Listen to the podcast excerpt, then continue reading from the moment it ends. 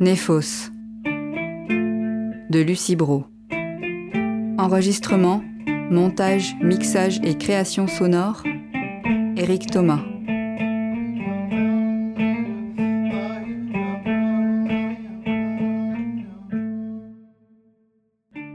Ma chère Donna, l'école est un espace hors du temps. Ces étudiants penchés sur leurs livres toute la journée à chercher dans un silence monacal je préfère la vie de la rue. Alors je marche. Athènes est une ville qui se vit aussi bien le jour que la nuit. J'apprivoise ses odeurs et ses bruits. Je découvre, j'apprends. La danse, le chant, la musique et le théâtre sont à tous les coins de rue. Cette vie a quelque chose de fascinant. Les journées sont désormais plus chaudes, mais le vent ne faiblit pas pour autant. Il s'engouffre dans les moindres ruelles, chaque soir, inlassablement.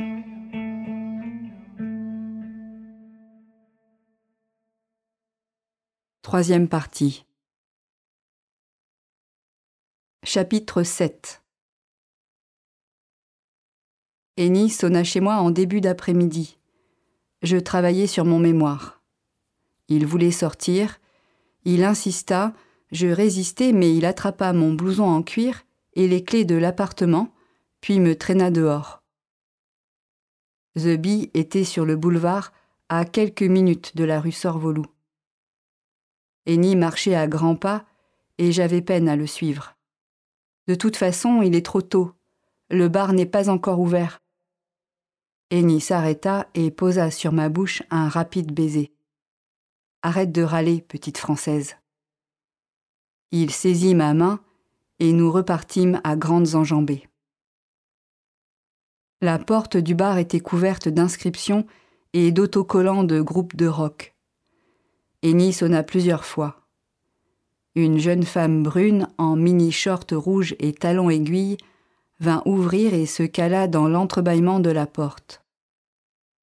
Ses yeux peints en noir se posèrent d'abord sur moi, puis sur Eni. Panayotis t'attend. Intérieur ferraille, bleu nuit, rouge et noir. Le bar était désert, pourtant une chanson de rock anglais se répandait dans l'immense pièce. Un homme coiffé d'une casquette nous accueillit. Il serra Eni contre lui, puis m'attrapa par les épaules en m'offrant un large sourire. Welcome, Michel, welcome. Sa voix était forte et éraillée, une voix cassée. Eni glissa vers moi la boîte en carton qui se trouvait sur le comptoir. Ouvre-la, Michel. Je soulevai le couvercle. Dedans, un gâteau décoré de billes de sucre argenté et sur lequel était écrit Happy Birthday Michel. Eni sortit de la poche de son blouson vingt-deux bougies qu'il planta dans la crème. Il les alluma une à une et s'écarta pour me laisser la place. Fais un vœu avant de souffler. Panayotis remplit trois verres. Nous les bûmes d'une traite. Il remit aussitôt une tournée et envoya un morceau de rock anglais dans les enceintes. Nous restâmes longtemps. Les portes du bar s'ouvrirent et The se remplit d'une faune nocturne. Je me collai contre Eni. Comment savais-tu? Je sais plus de choses que tu ne penses, Michel. Les morceaux de roc s'enchaînèrent, et dehors le vent se leva. Chapitre 8 Eni balayait. Il m'écoutait sans quitter des yeux le sol jonché de papier et de mégots de cigarettes. C'est seulement l'histoire de quelques jours. Nous nous verrons après. Mes parents venaient passer une semaine à Athènes. Ils avaient pris une chambre dans un hôtel de la place Omonia, non loin des halles, là où les rues sentaient les épices et la viande grillée. Chaque jour, je les rejoignais à pied, puis nous partions en balade. Nous prîmes le bus pour le Cap Sounion. Nous mangeâmes du poisson grillé face à la mer et laissâmes le vent soulever nos cheveux et nos foulards. Sur la route de Mycène, notre bus tomba en panne. Le chauffeur ouvrit le capot et plongea sa tête dans le moteur pendant qu'un pop ventru priait pour que la panne fût réparée au plus vite. Le bus redémarra, repartit qu'à un cas sur les chemins de poussière, et les passagers applaudirent le pop sauveur. À Mycène, nous bûmes un jus d'orange pressé devant la porte des lionnes, et nous nous reposâmes à l'ombre des murs cyclopéens. Sur le chemin du retour, en attendant le bus, nous nous assîmes sur un banc et contemplâmes la plaine d'Argos. Nous nous remplîmes d'histoire, de soleil et de sucre. À Athènes, nous mangeâmes des mezzés et bûmes du rédiné à la terrasse des tavernes. Nous marchâmes sur les grands boulevards et dans les ruelles. Je les mis en garde. Ne traversez pas les rues sans regarder. Ne laissez pas vos poches de manteau ouvertes, ni votre portefeuille à l'intérieur. Mais happés par la ville et ce qu'ils voulaient en voir, ils n'en faisaient qu'à leur tête, et je courais de l'un à l'autre pour rappeler les consignes. Et quand un homme s'approcha près de ma mère et lui parla, elle prit peur, les yeux affolés, elle serra son sac sur son ventre et fit un pas de côté avant de s'enfuir quelques mètres plus loin. L'homme voulait une cigarette. À Placa, nous nous arrêtâmes dans une bijouterie et nous choisîmes ensemble un anneau en or sur lequel était monté le disque de Phaistos. Je le mis à l'annulaire de ma main gauche et le fit briller dans le soleil. Puis nous prîmes un café en terrasse. Mon père remuait le marc qui s'était déposé au fond de sa tasse. Il faut que tu réfléchisses à ce que tu feras après ta maîtrise. Il y a plusieurs concours que tu pourrais passer. Derrière lui, dans la rue, j'aperçus Henny assis sur un banc. Nos regards se croisèrent. Il ne souriait pas. Je vais réfléchir. Je ne sais pas encore quand je rentrerai. J'avais raccompagné mes parents à l'aéroport, et le lendemain de leur départ, une forte fièvre m'empêcha de me lever. Je frissonnais et transpirais à grosses gouttes. Mao s'inquiéta et partit chercher la concierge.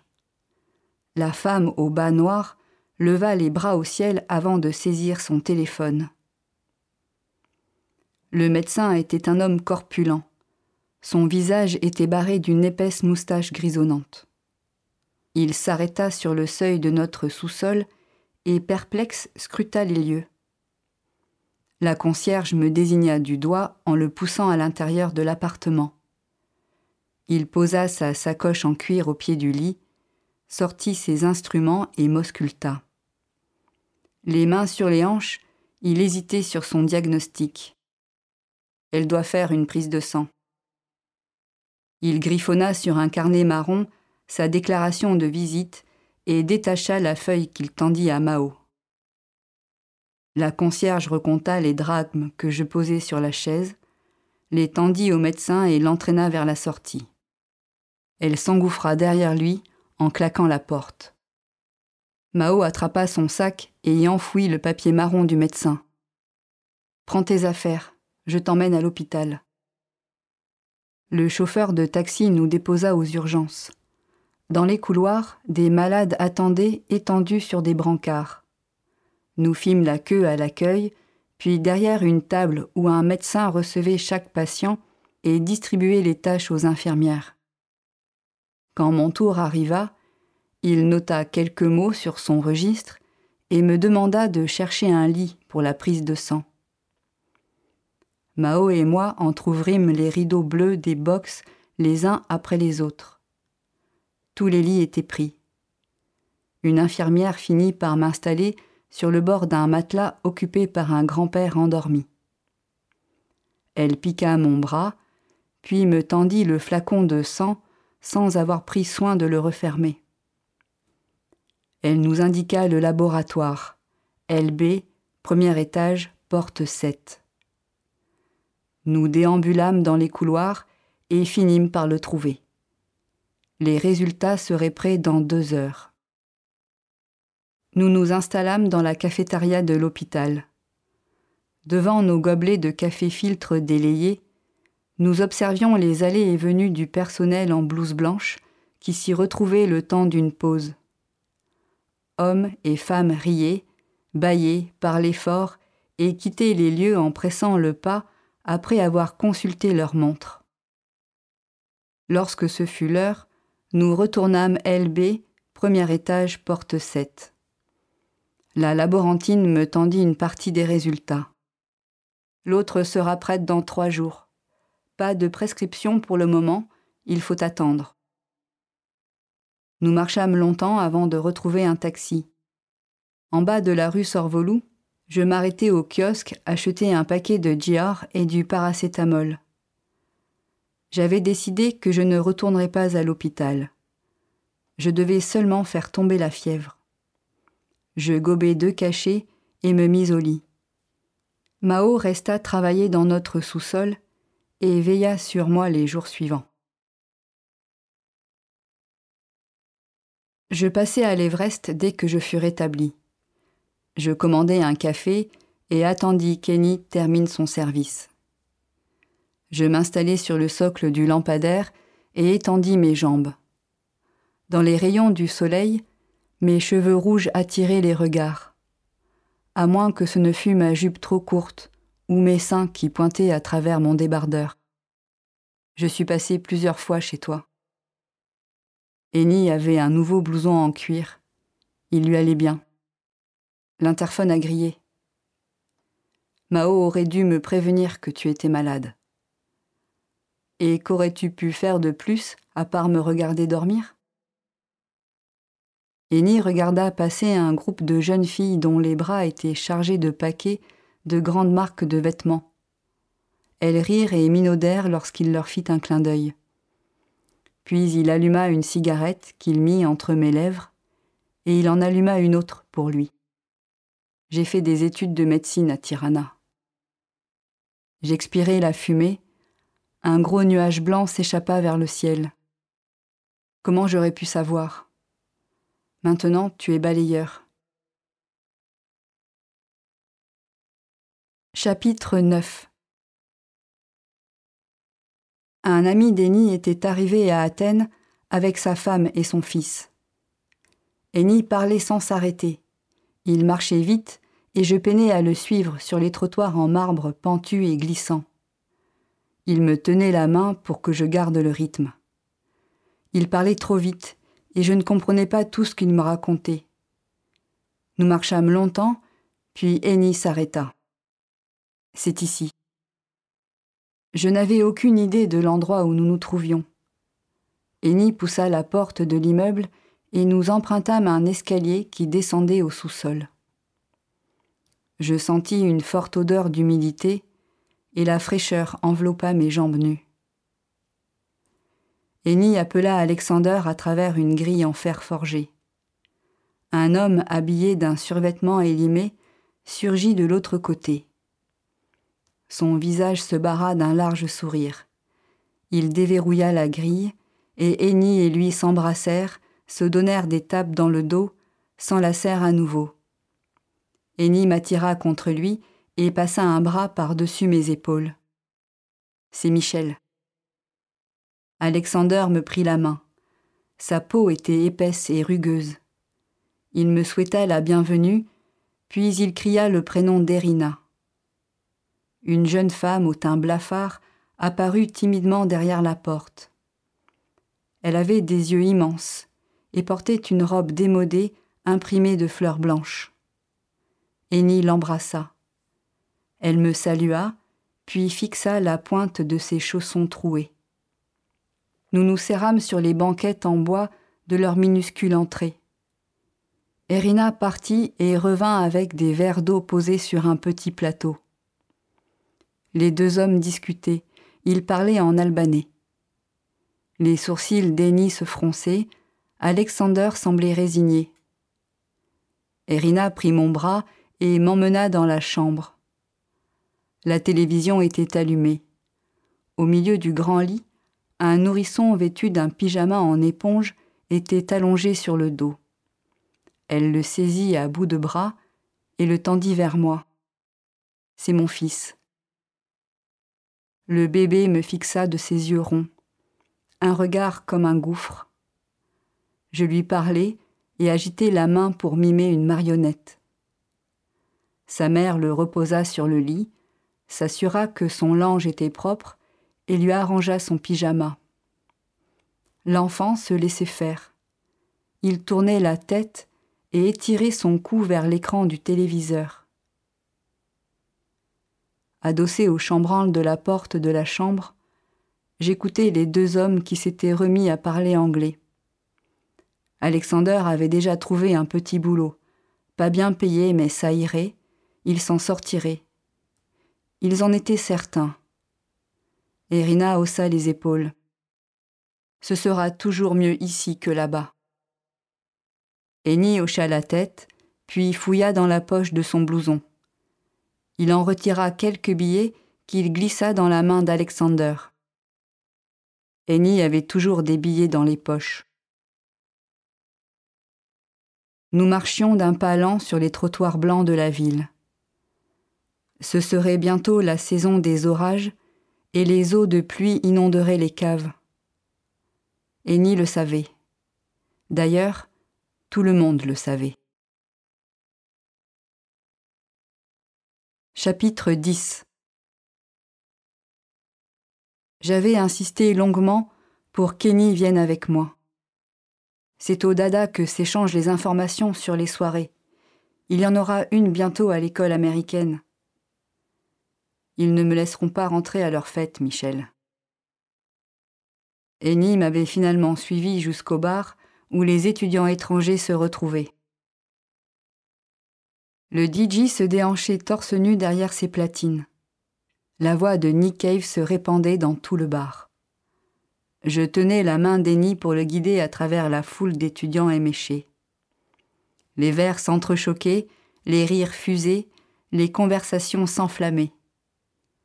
La serveuse œuvrait impassible derrière le bar. Elle préparait les commandes, puis ses bras fins portaient les plateaux chargés de bière et d'alcool blanc. Elle marchait entre les tables, sa longue robe bruissant sur le sol. Elle déposait les verres entre les bougies odorantes. Dans les recoins du bar, les corps bougeaient et dansaient dans la pénombre. Mao était avec deux étudiantes françaises que j'avais croisées à l'école. Je présentai Christine et Julie à Eni, puis me glissai sur la banquette. Eni se serra contre moi. La voix grave et suave de Pidgey Harvey s'éleva depuis les platines.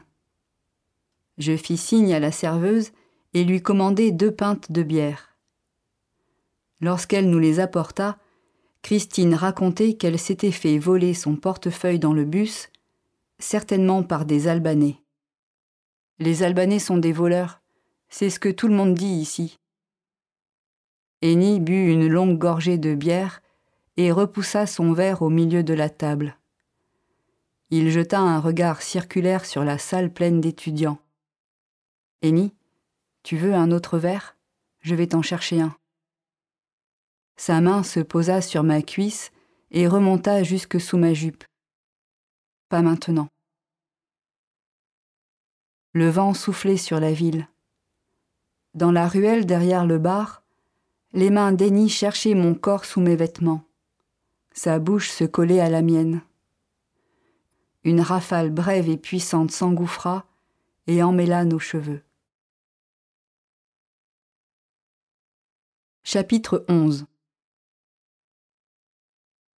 les amis d'Eni habitaient un quartier excentré, dans une friche d'immeubles en chantier. Leur chambre ne faisait pas plus de dix mètres carrés. Ils y vivaient à deux. Il y avait un mini-frigo et un réchaud à gaz. Une caisse en bois posée entre les deux lits servait de table. Eni était assis sur l'un des deux lits. Les deux jeunes hommes lui faisaient face, assis sur l'autre. Je fumais accoudés à la fenêtre pendant qu'ils discutaient entre eux en albanais. Ils échangèrent ainsi quelques minutes, puis Eni leur demanda de parler en anglais. Parfois, Eni disait cela pour que mes pensées ne s'envolent pas ailleurs, pour que je reste avec lui. Le plus jeune des deux hommes me tendit une assiette de gâteau sec. Le biscuit s'effrita entre mes doigts, et il m'en tendit un autre. Puis il fouilla sous l'un des deux lits et en sortit un trente-trois tours dont il exhiba la pochette. Il la montra à Eni en s'esclaffant. C'est elle, tu sors avec Céline Dion.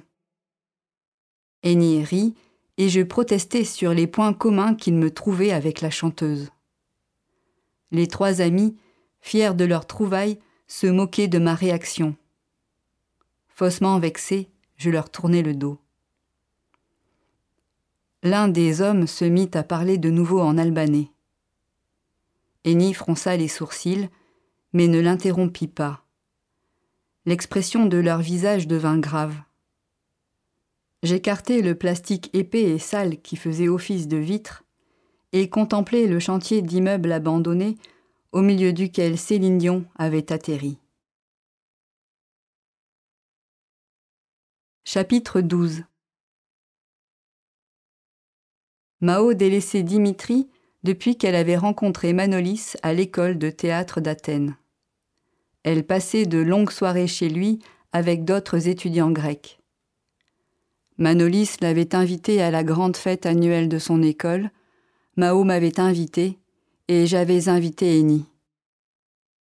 Nous avions rendez-vous avec Manolis sur la place Omonia.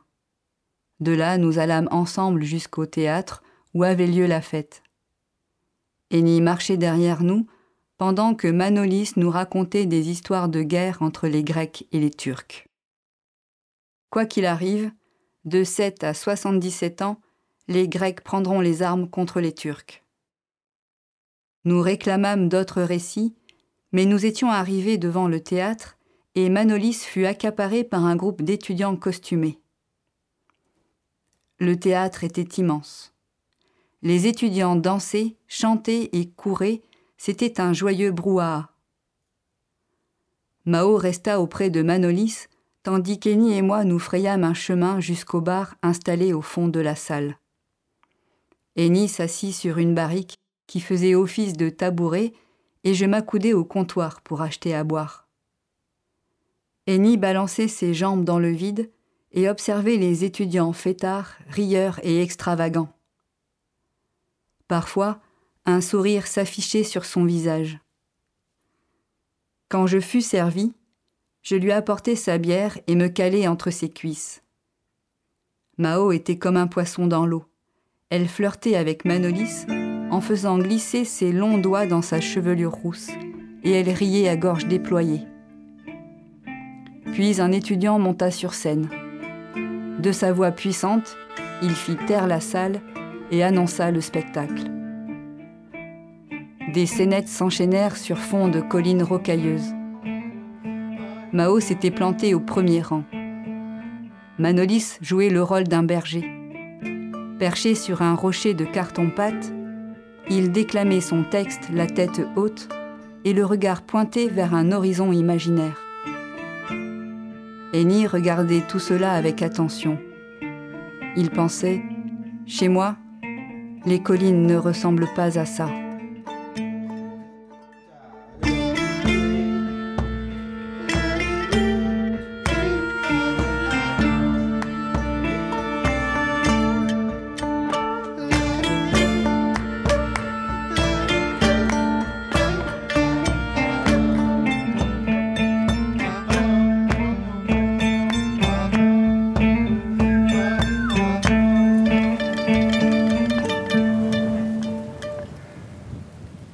Néphos. Texte et voix, Lucie Bro. Enregistrement, montage, mixage et création sonore, Éric Thomas.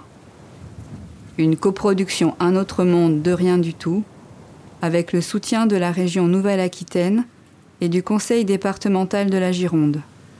Tout droit réservé, 2022.